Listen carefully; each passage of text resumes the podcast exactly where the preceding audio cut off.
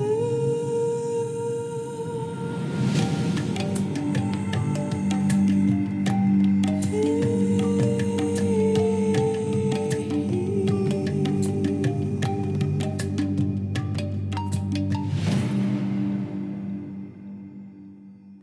Hola, bienvenidos a otro episodio de Desde la Esencia. Yo soy Wendy Bosch y hoy en la tercera parte de la serie de la diosa quiero darles algunas ideas para que puedan reconectar con ella, despertarla y vivirla en su vida cotidiana. Pero antes de entrar al episodio, les tengo una noticia que me tiene, no saben, no saben, me tiene súper, súper emocionada. Y es que la comunidad de Desde la Esencia ya es una realidad. Les platico. Desde el año pasado, empecé a sentir, o sea, supe que tenía que crear un espacio para poder profundizar en los episodios del podcast, porque de verdad casi todos los días me escriben con preguntas, con dudas, pero sobre todo con mucha hambre de saber más, de ir más profundo. Entonces me puse a meditar, me puse a escribir en mi diario, pedí guía y a lo largo de las semanas las ideas fueron tomando forma y hoy por fin las puertas de la comunidad ya están abiertas. En las notas del episodio les dejo, ya saben, el enlace con toda la información, pero básicamente lo que la comunidad es es una membresía mensual que tiene como propósito pues caminar y compartir con almas afines que quieren limpiar su mirada interior, que quieren sentirse más conectadas, sostenidas y por supuesto vivir desde la esencia. Y además cada mes tendremos una sesión en vivo de dos horas, pero no nada más voy a estar yo en la pantalla, sino que vamos literalmente a platicar, a conocernos, a tomar un cafecito. Van a recibir también de manera mensual mini revistas ilustradas por mí de todos los episodios del podcast, las afirmaciones en blanco y negro para que puedan colorear em, y por supuesto pues una comunidad privada donde siempre podrán encontrarme a mí y a todos, todos los demás que vamos a estar eh, pues ahí compartiendo y conversando constantemente. La inversión es de tan solo 19 dólares americanos al mes y créanme, créanme que los beneficios serán incalculables. Así que si quieres realmente vivir desde la esencia, acompañada por una hermosa tribu y por mí, no lo dudes más y sé parte de esta hermosa comunidad, de la comunidad de Desde la Esencia, porque te prometo que va a ser algo increíble que va a transformar plenamente tu vida. Toda la información, como les digo, está en las notas de este episodio y también en mi página www.wendybosch.com diagonal comunidad esencia. Y hablando de las notas, bueno, pues también les recuerdo que pueden suscribirse de manera totalmente gratuita a mis notas sagradas, donde les comparto contenido exclusivo y regalitos digitales cada mes. Pueden hacerlo también en mi página y también les dejo el link directo en las notas de este episodio. Pero bueno, ya después de darles el notición que me tiene de veras muy, muy, muy emocionada, bueno, pues ahora sí quiero compartirles diversas maneras para que puedan conectar y sentir a la diosa todos los días, porque eso es lo importante. No nada más hacer algún ritual una vez cada mes y ya, sino sentir a la diosa todos los días, de la misma manera en que sentimos a Dios, a la esencia divina. Así que bueno, ¿cómo podemos conectar y sentir a la diosa todos los días? Pues empecemos por la naturaleza. Como ya les conté en los dos episodios anteriores, fue en la naturaleza donde nuestros antepasados vieron y sintieron por primera vez a la diosa. Sintieron su presencia en la tierra, en los ríos, los árboles, los mares, los alimentos y en realidad en todas las formas. Y esto sigue pasando hasta el día de hoy porque en la naturaleza está todo lo que necesitamos. En ella es donde encontramos refugio, donde regresamos a nuestra calma, a nuestro silencio. ¿Y por qué? Pues porque la naturaleza no puede estar en otra parte más que aquí y ahora. La naturaleza habita siempre el momento presente. En ella no hay presión, no hay prisa, no existe la necesidad de pretender. La naturaleza todo lo permite, todo lo acepta por el simple hecho de ser. Todo es amado y nutrido porque todo es parte del ciclo eterno de la existencia. Y entonces así, pasear en la naturaleza, pues es conectar con la madre, es conectar con la diosa mojar nuestros pies en el agua, escuchar la voz de un río, los cantos de las aves, sentir el viento en la piel, conectar con la calma y la sabiduría de los árboles, abrazarlos, enterrar nuestros pies en la tierra, oler el aroma de las flores o de la hierba o del pasto mojado, que qué cosa tan maravillosa, sentir la lluvia, sentir el frío, sentir la energía del sol, ver las hojas caer en el otoño, en fin, Todo lo que necesitamos para regresar a nuestro centro y para entender la sabiduría del mundo está en la naturaleza. Así que cuando salgan de casa, pongan atención a la manera en que la naturaleza las rodea y tengan la certeza que en ella está la diosa acompañándolas a cada paso. Pero todavía hay un lugar más cerca que la propia naturaleza para encontrar y sentir a la diosa, y es nuestro propio cuerpo. En nuestro cuerpo existen los cinco elementos de los que está constituido todo. La tierra en nuestra piel, tenemos al agua en nuestra sangre, saliva y fluidos, al fuego en nuestro estómago en nuestro sistema digestivo, al aire en nuestros pulmones y el espacio que lo abarca todo y permite que todo exista. Pero además si somos mujeres tenemos algo extremadamente poderoso para conectar con la diosa y es nuestro ciclo menstrual. Y a mí este tema me interesó tanto que no solo lo integré a mi vida, sino que hice todo un curso sobre esto que se llama Abraza tus ciclos y que pueden encontrar todo el tiempo en mi tienda, siempre está disponible. Eh, pero bueno, de lo que va tanto el curso como lo que quiero decirles aquí es que cuando cuando conectamos con los ciclos que existen dentro de nuestro propio cuerpo, cuando los aprendemos a distinguir, a saber qué sucede no solo a nivel físico, sino a nivel emocional, mental, espiritual, no saben lo que sucede. O sea, es algo realmente poderoso y transformador. Porque nuestro ciclo menstrual no nada más es un puente para conectar con la diosa, sino que es una manera para, para autoconocernos. Además, se puede llegar a convertir en una brújula impresionante, por ejemplo, para, para nuestra toma de decisiones, para la manera en que trabajamos, para la manera en que creamos nuestros negocios, que nos relacionamos con nuestra familia, con amigos, con lo divino, etcétera. O sea, muchos, muchos, muchos, etcétera. Y lo mejor de todo es que toda esta sabiduría de los ciclos está presente en nosotras aunque ya no tengamos la presencia física de la sangre. Todas las mujeres, no importa la edad, somos cíclicas. Todas pasamos por nuestra primavera, nuestro verano, nuestro otoño e invierno cada mes. Y si ya no tenemos la sangre como manera tangible para conocer estos ciclos, por la razón que sea, tenemos otra manera poderosísima para hacerlo, y es la luna. Supongo que, bueno, si ya, si ya escucharon los dos episodios anteriores, se habrán podido imaginar esto, ¿no? Que la luna es una de las maneras más poderosas en que podemos sentir a la diosa y conectarnos con cada uno de sus rostros y así de nuestros ciclos. Y no voy a hablarles mucho sobre las fases de la luna en este momento porque muy pronto también voy a hacerles una serie de episodios para hablar específicamente sobre la luna y su magia. Pero lo que le quiero decir pues es eso, es que cuando, si ya no tenemos la sangre, entonces podemos utilizar a la luna como espejo, como reflejo para conocernos y para conocer los ciclos y los rostros de la diosa en nosotras y la manera en que se manifiestan en nuestra vida. Por ejemplo, vamos a poder responder a preguntas como, como cómo nos sentimos cuando la energía de la doncella está presente, o cómo actuamos desde la energía de la madre, o qué necesitamos cuando nos habita la energía de la sabia o de la anciana, porque tanto la sangre como la luna laten con la energía de la diosa. Así que son dos maneras hermosas y poderosas para conectarnos con ella. Otra manera para vivir plenamente esta conexión con la diosa, pues es a través de los rituales, porque ellos hacen que nuestra conexión con la esencia, con todo en el universo, se sienta más fuerte. Los rituales nos ayudan a enfocar nuestra intención y a conectar con las energías divinas que siempre están presentes, pero que no siempre las vemos o las sentimos. Y aquí lo más importante es la atención y la intención, porque estos dos elementos limpian nuestra ceguera para que podamos conectarnos con el universo entero desde la mirada interior. Y para mí en realidad los rituales tienen que ver más con esto, o sea, con nuestra intención y con el significado que le ponemos a lo que hacemos, y no tanto con los objetos o con las instrucciones en sí. Y de esta manera entonces cualquier cosa que hagamos puede ser un ritual y puede ayudarnos a conectar con la diosa si esa es nuestra intención. Por ejemplo, tomarnos un té, la meditación, hacer yoga, salir a pasear, o sea, todo puede, puede ser un ritual de conexión cuando nuestra intención es esa.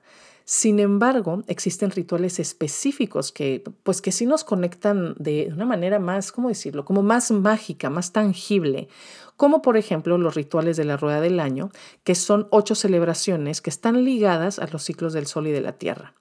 Y aunque estas celebraciones han estado presentes de diferentes maneras en diferentes culturas y tradiciones desde tiempos inmemoriales, de verdad, las que quiero compartirles hoy son las que se han celebrado desde siempre, principalmente en el hemisferio norte, eh, que inician con las culturas celtas y germanas y que de hecho son tan, tan importantes que la religión cristiana las adoptó pero bueno, por supuesto que les cambió el nombre a estas ocho celebraciones paganas para que las personas de otras religiones se convirtieran al cristianismo, porque podían conectarse con cosas similares a sus propias culturas en la nueva religión, ¿no?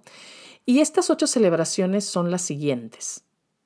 La primera es Samain o Samain, como ustedes quieran pronunciarlo, y es el año nuevo en las tradiciones de la diosa y de la magia y corresponde a la Noche de Muertos. Se celebra en cualquier fecha del 31 de octubre al 2 de noviembre y, es el momento exacto en que el mundo de los vivos y los muertos se encuentran y entonces todos nuestros ancestros pueden visitarnos. En esta fecha pues se reflexiona y se honra muchísimo a la muerte y recuerden, además la muerte en la tradición de la diosa no es la gran enemiga, sino que es la eterna compañera y en realidad es esta, este momento mágico porque la muerte al mismo tiempo es el final de algo pero el principio de otra cosa. Y además en las tradiciones celtas y germanas, por la fecha, pues correspondía a la última cosecha del año que ayudaría a transitar la oscuridad y el frío del invierno. Y para quienes vivimos en el hemisferio norte, muy norte, sabemos que lo que viene después de la Noche de Muertos es algo, es algo bastante duro. Eh, y esto nos lleva a la segunda celebración en la rueda del año, que es Yule y que corresponde al solsticio de invierno que se celebra el 21 de diciembre y es la noche más larga del año. Entonces, a partir del 22 de diciembre, pues a partir de este momento, los días van a comenzar a ser más largos y las noches más cortas. Sin embargo, se esperan las semanas más difíciles de todo el invierno, donde va a haber más oscuridad y más frío. O sea, viene la parte más difícil. Pero el 21 de diciembre en Yule se celebra el regreso de la luz, se celebra el nacimiento de Dios representado por el sol, pero eh, todavía en la forma de un bebé, de un, de un niño. O sea, es el sol apenas naciente, no, no el sol en todo su esplendor. Y bueno, pues entonces esta, esta celebración Yule, pues corresponde en el cristianismo a la celebración de la Navidad, que es el nacimiento del niño Dios, de la luz que iluminará al mundo. Eh, eh, como les dije, aunque, aunque ya viene el sol, pues todavía quedan muchos días de quietud y de silencio antes de que la tierra renazca. Y este renacimiento empieza a ocurrir en la tercera celebración que se llama Imbolc y que es la fiesta de la purificación y en el cristianismo se conoce como la fiesta de la Candelaria y se celebra el primero y el 2 de febrero. En esta fecha, en Imbolc, se celebra el primer rebrote de la tierra, esos primeros movimientos antes de que la diosa despierte plenamente en primavera. Imbolc es una invitación a limpiar, a ordenar y organizarlo todo para estar listos para toda, toda esa actividad y toda esa energía que viene el resto del año. Eh, en Nimbolc hacemos eh, lo que se conoce como la limpieza de primavera, ¿no? Eh, y además, bueno, ya abrimos las ventanas para que la luz y el aire comiencen a llenar los hogares después de la quietud y de la oscuridad del invierno. La siguiente celebración, la cuarta, se llama Ostara y es el equinoccio de primavera. Se celebra el 21 de marzo y representa a la diosa de la fertilidad, pues Ostara, el equinoccio de primavera, marca el fin definitivo del invierno y la primera siembra. Además, a partir de este momento, los días y las noches van a tener la misma o casi la misma duración. Ostara nos invita a sembrar nuevos proyectos y a dar esos primeros pasos hacia nuestros sueños, hacia lo que queremos. Ese renacimiento de la tierra, el renacimiento de la diosa y de la vida. En el cristianismo, esta fecha corresponde a la Pascua, que representa la resurrección de Cristo. Sin embargo, se celebra unos días más tarde porque en un concilio hace muchísimos años en Roma, eh, para que no hubiera eh, confusión con la Pascua judía, se quedó que la, la Pascua se iba a celebrar en el cristianismo siempre en el primer domingo después de la primera luna llena del equinoccio. Ahora bien, la quinta celebración se conoce como Beltane y se celebra el primero de mayo y es la gran fiesta de la luz, de la fecundación, de la floración y la sexualidad. Aquí la tierra se está poblando de nuevo de vida, de colores, de energía. En el Festival de Beltane se celebran muchísimas eh, bodas, ceremonias sexuales paganas, porque se creía que esos hijos que habían sido gestados en la celebración de Beltane eran hijos bendecidos por todos los dioses. Y esto nos lleva a la sexta celebración que se llama Liza y es el solsticio de verano, el 21 de junio y es la fiesta del fuego. Para el cristianismo es la noche de San Juan el Bautista o la gran fiesta de San Juan y Liza es el día más largo del año, la noche más corta, pero a su vez aquí marca el decrecimiento paulatino de la luz solar. Y entonces a partir de esta fecha, los días vuelven a ser un poco más cortos y las noches un poco más largas. La séptima celebración se llama Lamas y es el tiempo de la primer cosecha y se celebra en los primeros días de agosto, tradicionalmente el primero. Y el nombre de esta, de esta celebración viene del inglés Loath Mass, que significa misa de pan porque en el pasado se horneaban los panes con el grano de esta primer cosecha. Entonces, en Lamas también eh, se celebran y se cosechan los frutos de las semillas que plantamos en Ostara, no solo literalmente, o sea, de la tierra, sino que todas esas intenciones, todos esos sueños que plantamos en Ostara y que empezamos a trabajar eh, por ellos en el año, aquí es donde empezamos a cosechar esos frutos. Y la última celebración es Mabon o Mabon y es el equinoccio de otoño el 21 de septiembre. Aquí se celebra la abundancia y el equilibrio. Es la fiesta del gran banquete y aquí las noches empiezan a ser cada vez más largas.